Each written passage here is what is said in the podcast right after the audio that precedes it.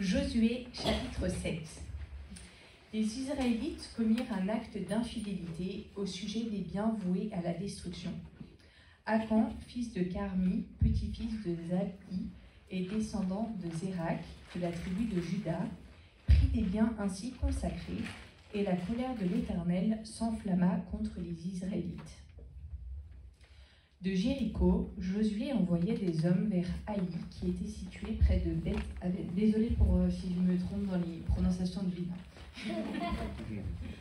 Il leur dit Montez explorer le pays. Ces hommes montèrent explorer Haï. De retour vers Josué, ils lui dirent Il est inutile de faire monter tout le peuple à l'attaque. Deux ou trois mille hommes suffiront pour battre Haï. Ne donne pas cette fatigue à tout le peuple car eux sont en petit nombre. Ainsi, trois mille hommes environ se mirent en marche, et ils prirent la fuite devant les habitants d'Aï. Mais ils prirent la fuite devant les habitants d'Aï. Les habitants d'Aï leur tuèrent environ 36 hommes. Ils les poursuivirent depuis la porte de la ville jusqu'à Shebarim et les battirent à la descente. Le peuple perdit courage, il se liquéfia. Josué déchira ses vêtements et se prosterna jusqu'au soir, le visage contre terre, devant l'arche de l'Éternel. Il était avec les anciens d'Israël, et ils se couvrirent la tête de poussière. Josué dit, Ah, Seigneur éternel, pourquoi as-tu fait passer le Jourdain à ce peuple? Est-ce pour nous livrer entre les mains des Amoréens et nous faire mourir Si seulement nous avions su rester de l'autre côté du Jourdain? De grâce, Seigneur, que dirais-je maintenant qu'Israël a pris la fuite devant ses ennemis? Les Cananéens et tous les habitants du pays la prendront. Ils nous encercleront et feront disparaître notre nom de la terre. Et que feras-tu pour ton grand nom? L'Éternel dit à Josué, Lève-toi, pourquoi restes-tu ainsi prosterné? Israël a péché, ils ont violé mon alliance, celle que je leur ai prescrite. Ils ont pris des biens voués à la destruction ils les ont volés et ont menti, et ils les ont cachés parmi leurs affaires. Ainsi, les Israélites ne peuvent plus résister à leurs ennemis. Ils prendront la fuite devant eux, car ils sont sous une menace de destruction. Je ne serai plus avec vous si vous n'éliminez pas l'objet voué à la destruction du milieu de vous. Lève-toi, consacre le peuple, tu ordonneras. Consacrez-vous pour demain, car voici ce que l'Éternel, le Dieu dit. Voici ce que dit l'Éternel, le Dieu d'Israël. Il y a un objet voué à la destruction au milieu de toi, Israël. Tu ne pourras plus résister à tes ennemis jusqu'à ce que vous l'ayez enlevé du milieu de vous. Vous vous approcherez le matin par tribu, et la tribu que désignera l'Éternel s'approchera clan par clan. Le clan que désignera l'Éternel s'approchera famille par famille, puis la famille que désignera l'Éternel s'approchera homme par homme. Celui qui sera désigné comme ayant pris des biens voués à la destruction sera brûlé au feu, lui et tout ce qui lui appartient, pour avoir violé l'alliance de l'Éternel et commis un acte odieux en Israël. Josué se leva de bon matin. Il fit approcher Israël par tribu, et la tribu de Juda fut désignée il fit approcher les clans de Juda, et le clan de Zérak fut désigné. Il fit approcher le clan de Zérak, famille par famille, et Zabdi fut désigné. Il fit approcher la famille de Zabdi, homme par homme, et Akan, fils de Carmi, petit-fils de Zabdi, et descendant de Zérak, de la tribu de Juda, fut désigné. Josué dit à Akan, mon fils, donne gloire à l'Éternel, le Dieu, d'Israël, et rends-lui hommage. Dis-moi donc ce que tu as fait, ne me le cache pas. Akan répondit à Josué, Il est vrai que j'ai péché contre l'Éternel, le, le Dieu d'Israël, et voici ce que j'ai fait. J'ai vu dans le butin un beau manteau de chinéar, 200 pièces d'argent et un lingot d'or de près de 600 grammes. J'en ai eu envie et je les ai pris ils sont cachés dans la terre, dans ma tente, et l'argent est dessous. Josué envoya des hommes qui coururent à la tente. Les objets étaient bien cachés dans la tente d'Acan, et l'argent était bien dessous. Ils les prirent dans la tente, les apportèrent à Josué et à tous les Israélites, et les déposèrent devant l'Éternel. Josué et tout Israël avec lui prirent Akan, fils de Zérak, l'argent, le manteau, le lingot d'or, les fils et les filles d'Akan, ses bœufs, ses ânes, ses brebis, sa tente et tout ce qui lui appartenait. Ils les firent monter dans la vallée d'Accord. Josué dit Pourquoi as-tu causé notre malheur? L'Éternel causera ton malheur aujourd'hui. Et tout Israël lapida Akan. On les brûla au feu, on les lapida et on et l'on éleva sur Akan un grand tas de pierres qui subsiste encore aujourd'hui. L'Éternel renonça alors à son ardente colère. C'est à cause de cet événement qu'on appelle jusqu'à aujourd'hui cet endroit vallée d'accord. Josué chapitre 8 L'Éternel dit à Josué, N'aie pas peur, ne te laisse pas effrayer. Prends avec toi tous les hommes de guerre, élève-toi, monte attaquer Haï. Regarde, je livre entre tes mains le roi d'Aï et son peuple, sa ville et son pays. Tu traiteras Haï et son roi comme tu as traité Jéricho et son roi. Toutefois, vous garderez pour vous le, butin et le bétail. Place une embuscade derrière la ville. Josué se leva avec tous les hommes de guerre pour monter attaquer Haï. Il choisit 300 000 vaillants hommes, 30 euh, 000 vaillants hommes, qu'il fit partir de nuit. L'Éternel dit à Josué, Tends vers Haï le javelot que tu tiens, car je vais la livrer en ton pouvoir. Josué tendit le javelot qu'il tenait vers la ville. Dès qu'il eut tendu la main, les hommes en embuscade sortirent rapidement de l'endroit où ils étaient. Ils pénétrèrent dans la ville, s'en emparèrent et s'empressèrent d'y mettre le feu. En regardant derrière eux, les habitants d'Aï virent la fumée de la ville monter vers le ciel, et ils ne purent se sauver d'aucun côté. Le peuple qui fuyait vers le désert se retourna contre ses poursuivants. En effet, Josué et tout Israël, voyant que la ville avait été prise par les hommes de l'embuscade et que la fumée de la ville montait, se retournèrent et battirent les habitants d'Aï. Les autres sortirent de la ville à leur rencontre, et les habitants d'Aï furent cernés de tous côtés par Israël. Israël les battit sans leur laisser un survivant ni un fuyard. Alors Josué construisit un autel en l'honneur de l'Éternel le Dieu d'Israël, sur le mont Ébal, comme Moïse, le serviteur de l'Éternel, l'avait ordonné aux Israélites. Il le construisit en respectant ce qui est écrit dans le livre de la loi de Moïse. C'était un autel en pierre brute qu'on ne travailla pas avec le fer. Ils y offrirent des holocaustes à l'Éternel et ils présentèrent des sacrifices de communion. Là, Josué écrivit sur les pierres une copie de la loi que Moïse avait écrite devant les Israélites. Tout Israël, avec ses anciens, ses officiers et ses juges, se tenait des deux côtés de l'arche, devant les prêtres, les Lévites, qui portaient l'arche de l'alliance de l'Éternel. Les étrangers comme les Israélites de naissance étaient là, une moitié du côté du mont Garizim, l'autre moitié du côté du mont Ebal, conformément à l'ordre qu'avait précédemment donné Moïse le serviteur de l'Éternel, pour bénir le peuple d'Israël. Josué lut ensuite toutes les paroles de la loi, les bénédictions et les malédictions, suivant ce qui est écrit dans le livre de la loi. Il lut la totalité de ce que Moïse avait prescrit devant toute l'assemblée d'Israël, avec les femmes et les enfants, ainsi que les étrangers qui vivaient au milieu d'eux.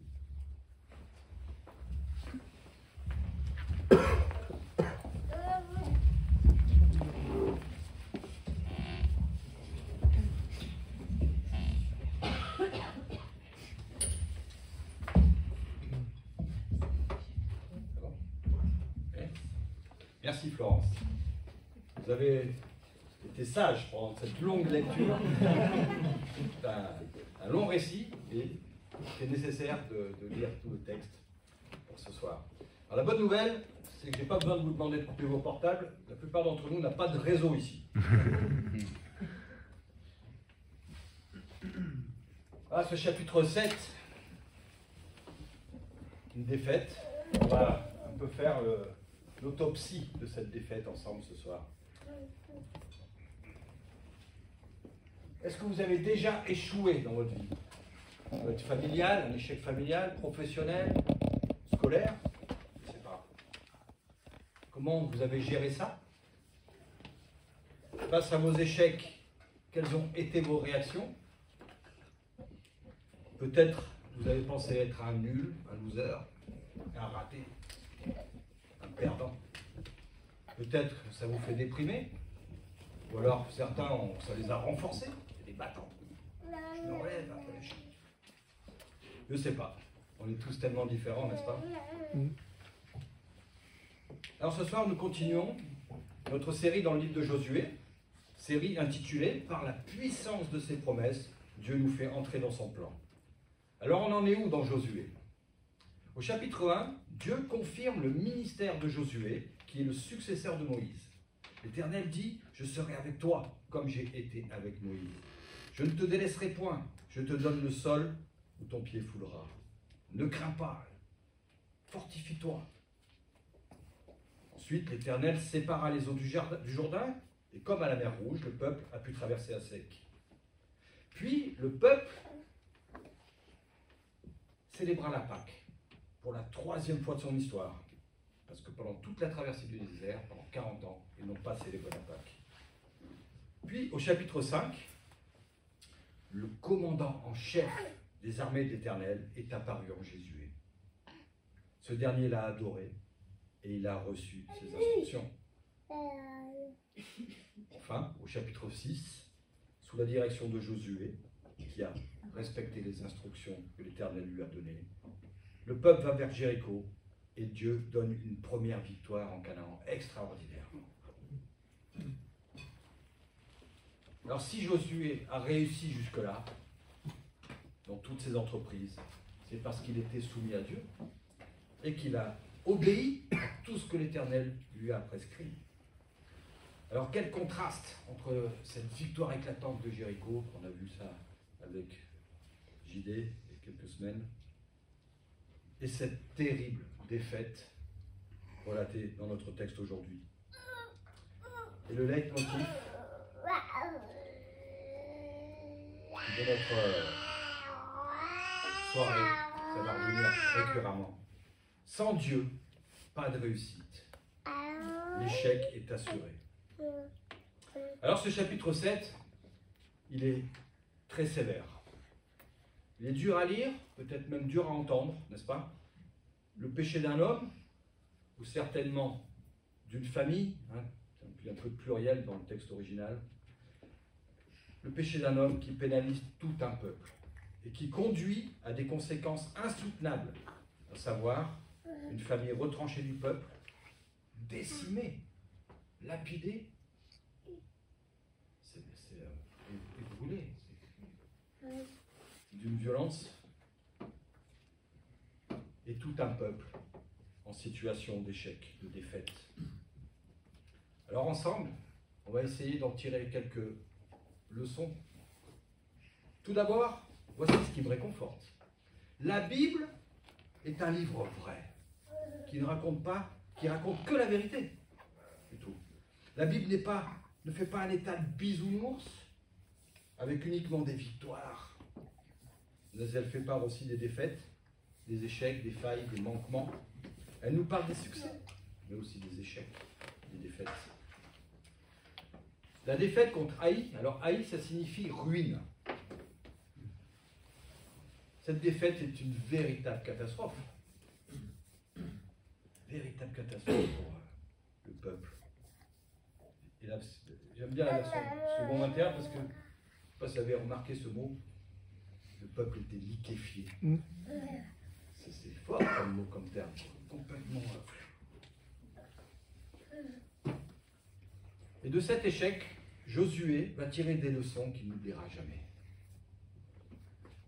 Un dicton militaire dit ceci, quand j'étais à l'armée, j'ai entendu ça, je ne sais pas si Ludovic, tu, tu peux confirmer encore aujourd'hui.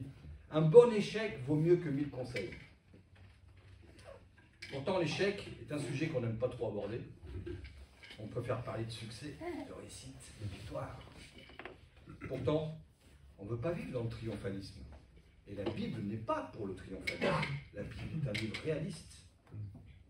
Certaines littératures chrétiennes nous dépeignent des héros de la foi à tel point qu'on se trouve tellement minable à côté d'eux. J'ai parfois l'impression que nous avons affaire à des Superman, des Wonder Woman. Il n'y a pas de Superman, il n'y a pas de Wonder Woman. La vie est une aventure et un combat qui ne sont pas faits que de victoires. Winston Churchill disait Le succès, c'est d'aller d'échec en échec sans perdre son enthousiasme. Ça peut être un aspect. Claude Grandjean, qui est président du CEL et administrateur de, l'Institut biblique de nos gens, a écrit deux choses. Enfin, plusieurs choses, notamment deux choses. Rares sont ceux qui, avant de réussir, n'ont pas connu un ou plusieurs échecs. On l'entend aussi ailleurs. Mais aussi ça. Euh, peut-être que je suis à l'envers.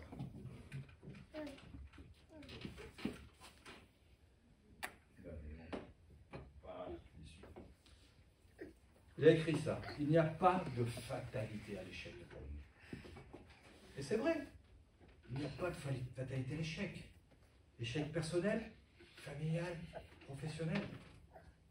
C'est vrai, en France, l'échec est souvent synonyme de perdant, de raté. Mais ce n'est pas parce que nous avons échoué dans un domaine ou l'autre, dans notre vie, que nous sommes des nuls, nous sommes des ratés. Non.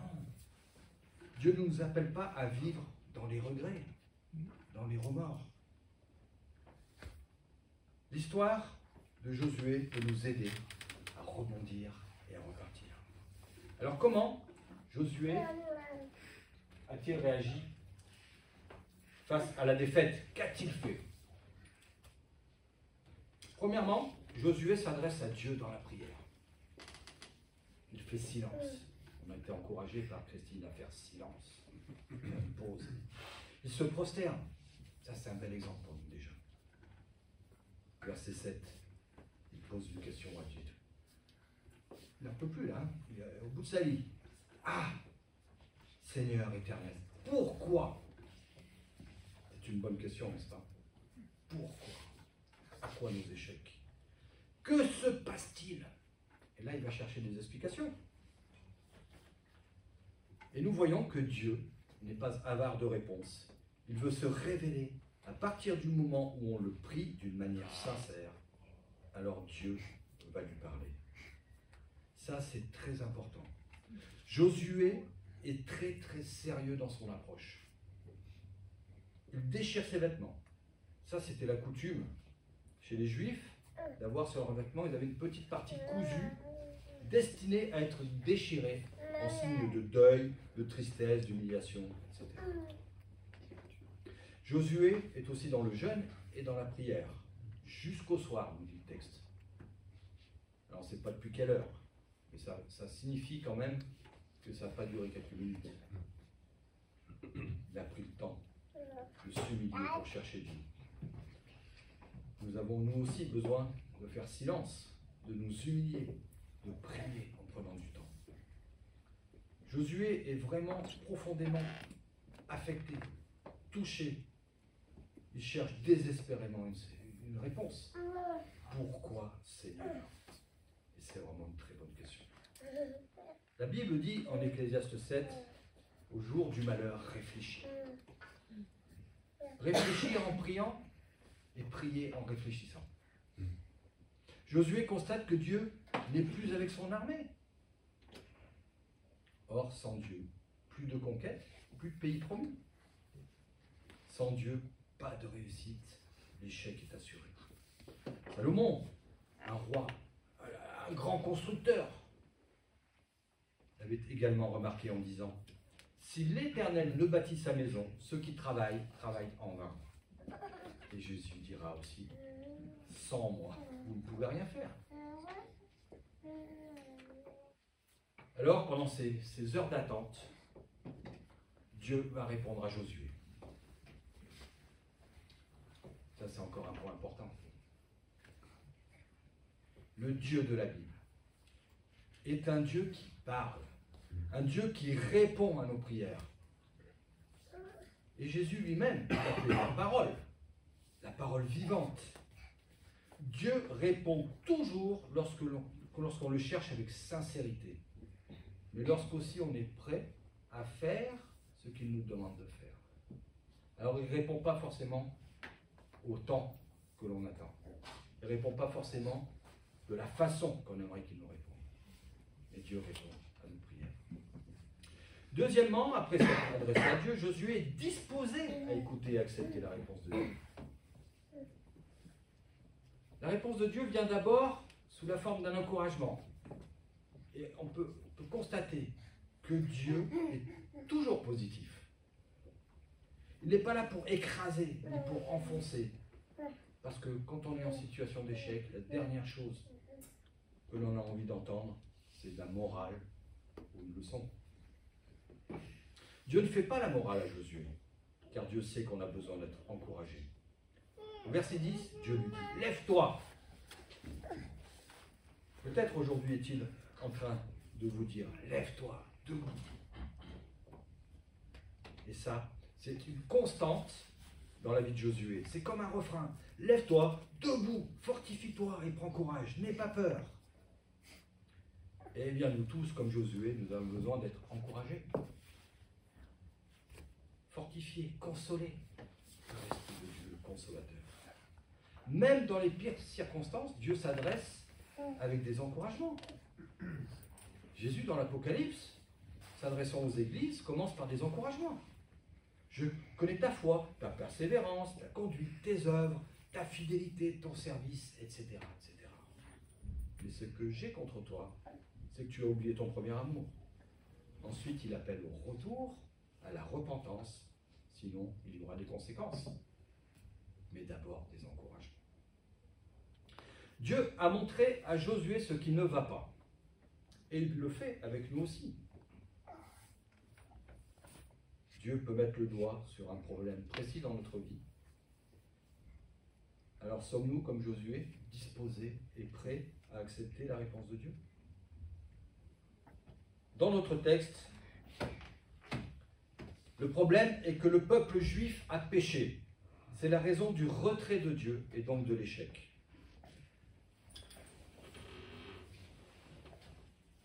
Un seul homme a péché. À quand? Il a violé l'engagement qui avait été pris avec Dieu. Le péché, c'est une transgression, une désobéissance.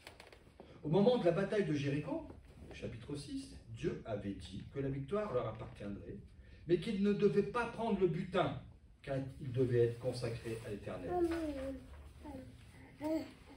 Deux aspects sur ce point. Certainement, Dieu considérait leur or, leur argent, comme de l'argent sale car toute leur culture était pourrie par leur idolâtrie.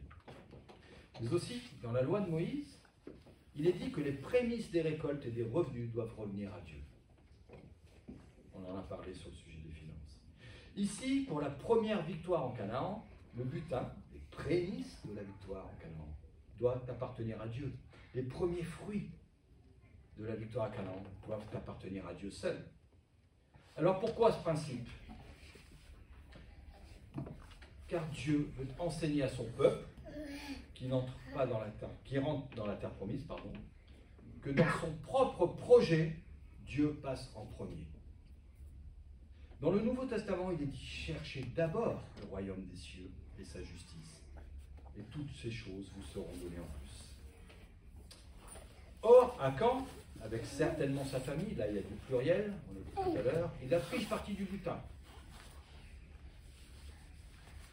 Dieu avait dit, vous ne prendrez rien.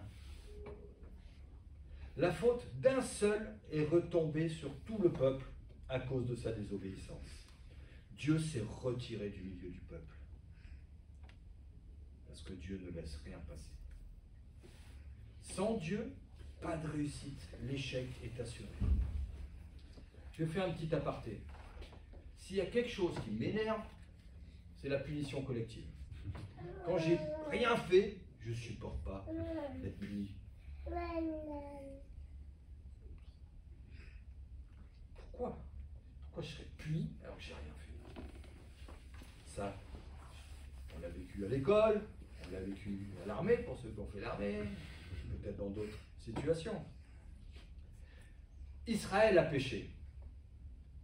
Ils ont transgressé l'alliance que Dieu avait faite avec eux. Ils ont désobéi. Ils ont volé, ils ont menti, ils ont caché leur faute.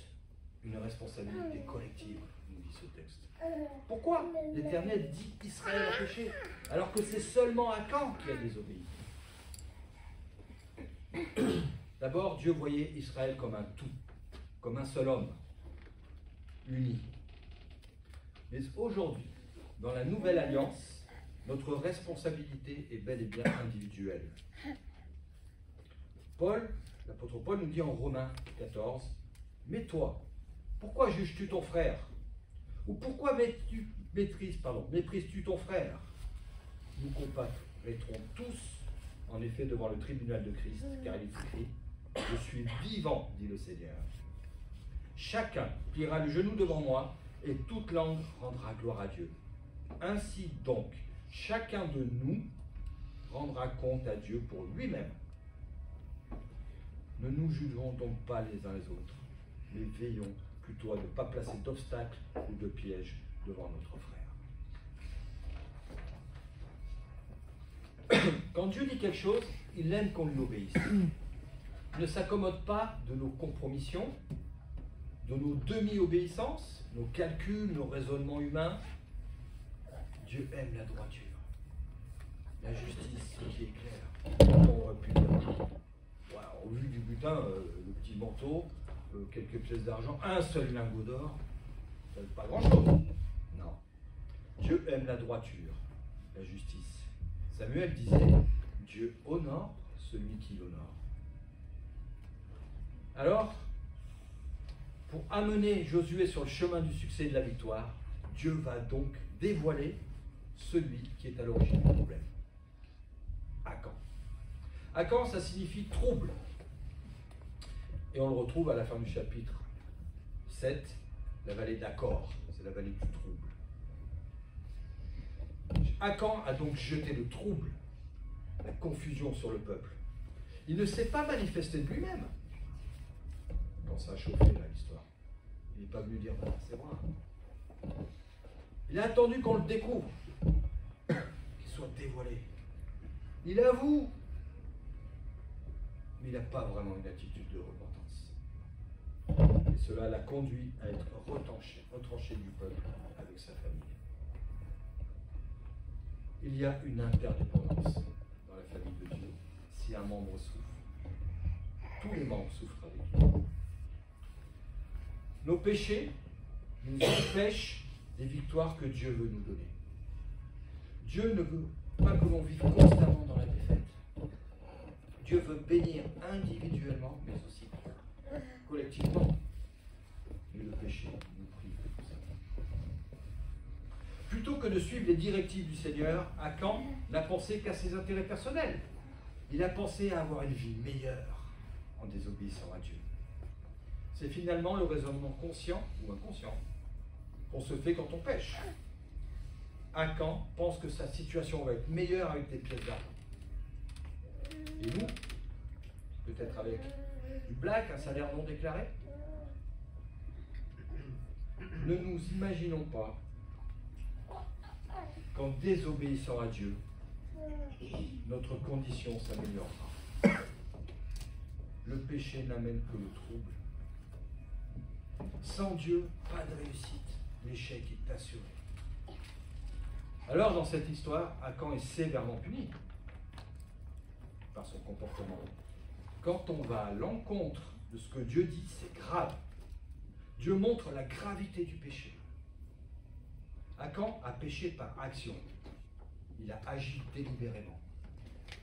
Il s'est servi dans le butin. Alors on parle de punition collective tout à l'heure Un seul homme a péché Est-ce vrai? Est-il le seul à avoir péché dans cette histoire? Il existe aussi le péché par omission, c'est-à-dire en, ne faisant pas ce que l'on aurait pu ou dû faire. Ça, c'est un péché moins visible. Josué ainsi que le peuple ont aussi péché dans cette affaire. Péché par omission. Ils sont aussi responsables. Certainement, déjà, l'orgueil suite à la victoire éclatante à Jéricho. Cet orgueil a causé la défaite. Ils se sont appuyés sur leur propre succès plus que sur celui que leur a donné la victoire. Il serait invraisemblable de croire que seuls des sons de trompette, des cris auraient fait tomber des murailles. Dieu leur a donné des consignes pour la bataille de Jéricho et ils les ont appliquées à la lettre. Les murailles se sont écroulées grâce à leur foi et à leur obéissance au Seigneur. Combien de fois mon orgueil m'a conduit à penser pouvoir assumer tout seul, sans m'appuyer sur Dieu, sans rester dans la pleine dépendance, et cela m'a conduit à l'échec. Je pourrais vous en. L'autosuffisance peut également impacter une collectivité, donc l'église locale être ralenti dans sa croissance. Son expansion par le péché d'un seul ou de plusieurs. Aussi, nous constatons que nos plus grandes défaites surviennent souvent après nos plus grandes victoires. C'est difficile de gérer l'échec, c'est sûr, mais c'est tout autant difficile de bien gérer notre succès, nos succès. La preuve. Ils auraient dû se poser, réfléchir, vérifier que Dieu est toujours avec eux. En Romains 8, nous pouvons lire si Dieu est avec nous, qui sera contre nous? Lors de la bataille contre Jéricho, l'arche de l'alliance était là.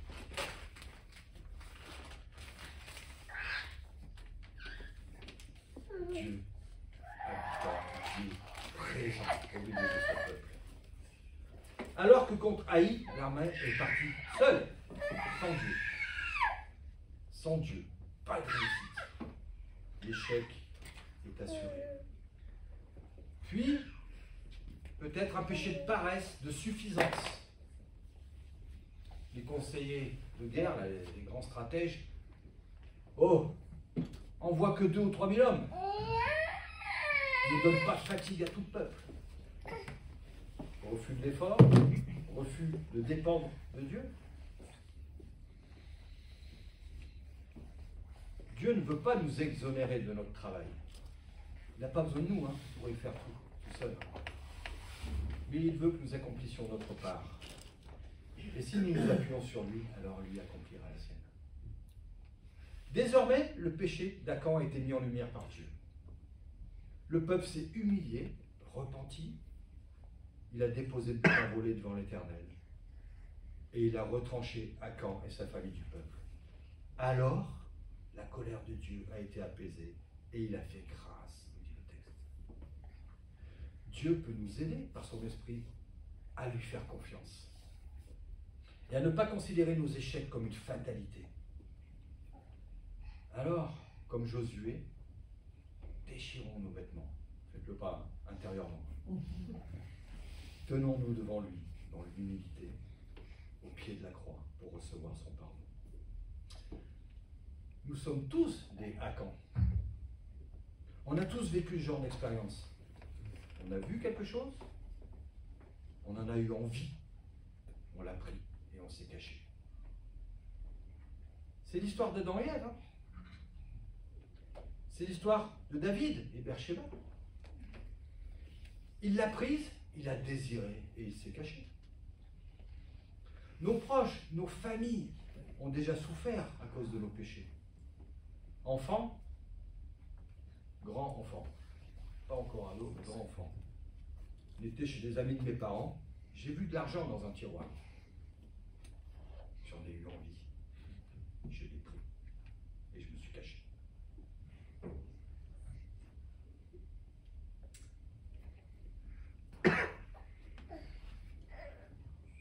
Comme à Caen, ce n'était pas grand-chose. Mais l'affaire a été mise en lumière. Et cela avait attristé mes parents et leurs amis. Imaginez ma honte. Alors après m'être humilié, j'ai reconnu ma faute. J'ai demandé pardon à Dieu. J'ai demandé pardon à ses amis, à mes parents et j'ai restitué l'argent. Alors, je me suis senti en paix. Et les relations ont été restaurées. Pensons aux paroles qu'on a pu sortir quelquefois. À l'égoïsme, au mensonge. Heureusement, heureusement, nous avons aussi un mémorial.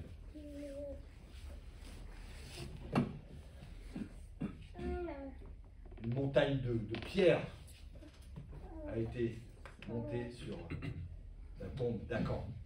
Et ceci pour que les fils d'Israël s'en souviennent.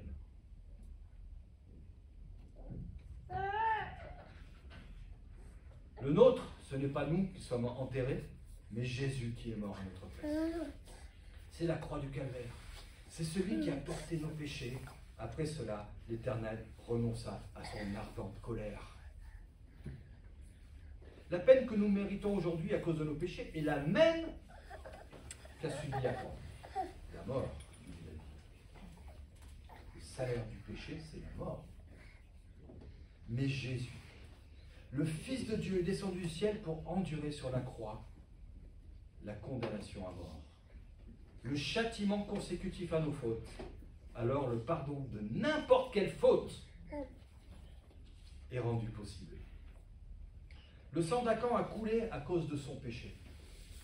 Le sang de Jésus, le parfait, a coulé pour que vous, comme moi, pour que vous, pardon, pour vous comme pour moi, la confession et la repentance de notre péché aboutissent, aboutissent à la totale rémission de ce péché, aboutissent au pardon par le don suprême du Fils de Dieu, mort à notre place. Lorsque nous péchons, le Saint-Esprit est attristé, nous dit la Bible. Notre relation avec Dieu est temporairement rompue. Nous ne perdons pas notre salut. Mais notre relation est altérée. Elle est temporairement rompue. Et sans Dieu, pas de réussite. L'échec est assuré. Quand on, se repent de nos péchés, Dieu est fidèle et juste pour nous pardonner. Et notre relation personnelle avec lui en Jésus-Christ est pleinement restaurée. Et c'est une paix énorme. Quand on croit en Jésus, on passe du chapitre 7 de cette défaite écrasante au chapitre 8, une victoire éclatante. J'ai fait une réduction. Heureusement que ce chapitre 8 existe. On peut avancer dans le projet de Dieu sans avoir peur, avec confiance. Il n'y a plus de raison d'être abattu, car Dieu a vaincu nos ennemis. Au verset 1 de ce chapitre 8, N'aie pas peur, ne te laisse pas effrayer. Alors Josué, après cette nouvelle victoire, avec un cœur reconnaissant, fit ériger un autel en l'honneur de l'Éternel. Ils offrirent des sacrifices de communion. Ça, c'est dans le Lévitique, pour dire ça, c'est un sacrifice de reconnaissance. Et après, s'en suivait un repas communautaire. Puis, Josué prit la parole pour donner connaissance à tout le peuple ce qui est écrit dans le livre de la loi. Ça, c'est énorme. Je ne sais pas combien de temps ça a pris. Transmission, formation basée sur la parole de Dieu.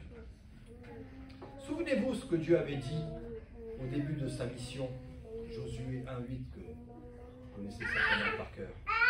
Que le, ce livre de la loi ne s'éloigne pas de toi. Médite-le jour et nuit pour agir avec, fidélité, conformément à tout ce qui est écrit. Car c'est alors que tu auras du succès dans tes entreprises, c'est alors que tu réussiras. Tout un peuple à l'écoute de la parole. Ça c'est merveilleux, n'est-ce pas?